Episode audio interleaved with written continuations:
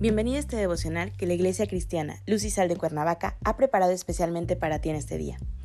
Te animo a que prepares tu corazón y dispongas todo lo necesario para escuchar la palabra que nuestro Dios ha preparado especialmente para ti el día de hoy. ¿Listo? Vamos a comenzar.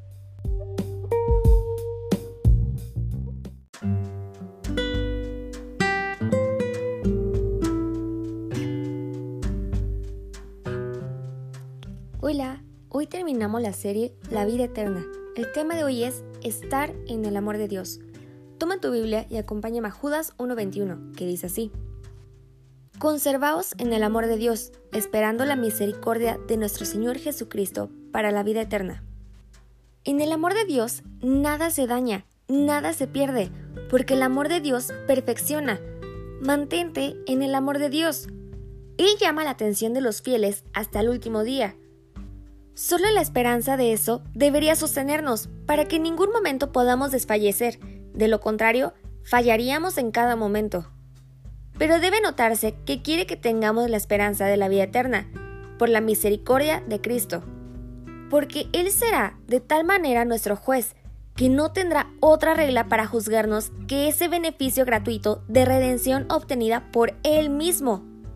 Debemos conservarnos en el amor de Dios, Dios ama a los creyentes, a sus hijos. Dios ama a cada criatura, a cada persona de forma individual, sea o no un hijo y miembro de la familia de Dios. Amigo oyente, le tengo una gran noticia. Usted no puede evitar que Dios le ame. Es cierto que usted puede alejarse y renegar de ese amor.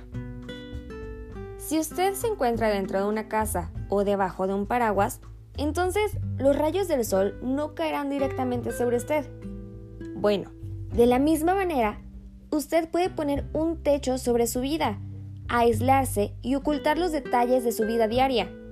Eso sería como colocar un techo aislante, de alejamiento o aislamiento de la voluntad y del amor de Dios. Usted puede colocar un techo de indiferencia y rechazo, pero entonces usted no va a poder experimentar el calor del amor de Dios en su vida. Aún así, y a pesar de todo, usted no podrá evitar que Dios le ame. Nosotros deberíamos permitir que su amor, el amor de Dios, inunde y llene nuestro corazón y nuestra vida. ¿Qué diferencia sería este mundo si más personas permitieran que Dios le llenara de su amor, su paz y su perdón?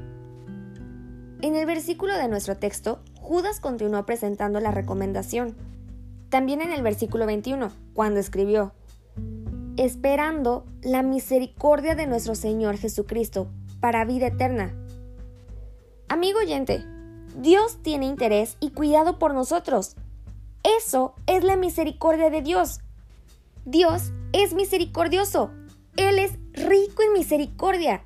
Él es capaz de salvarle a usted porque Él tiene gran anhelo demostrarte su amor, su protección y su cuidado. Dios salva por pura gracia, y es así como nos muestra su misericordia. Su misericordia nos acompaña en cada instante de nuestra vida. Es por misericordia que Dios nos soporta y continúa amando a pesar de nuestros vaivenes, alejamientos y rebeldías. El Señor nos provee día a día con su misericordia y con su gracia. Acompáñame a orar.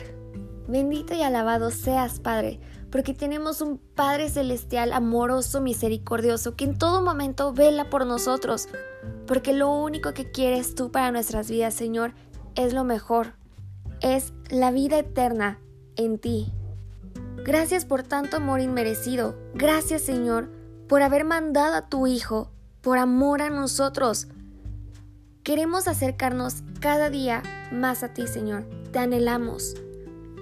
Te glorificamos y te exaltamos. En el nombre de tu Hijo Jesús. Amén.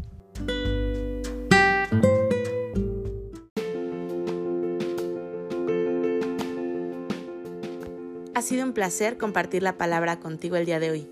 Te animo a que no te pierdas ni un solo devocional de esta serie. Te espero aquí el día de mañana. Y recuerda, Conecta con Dios.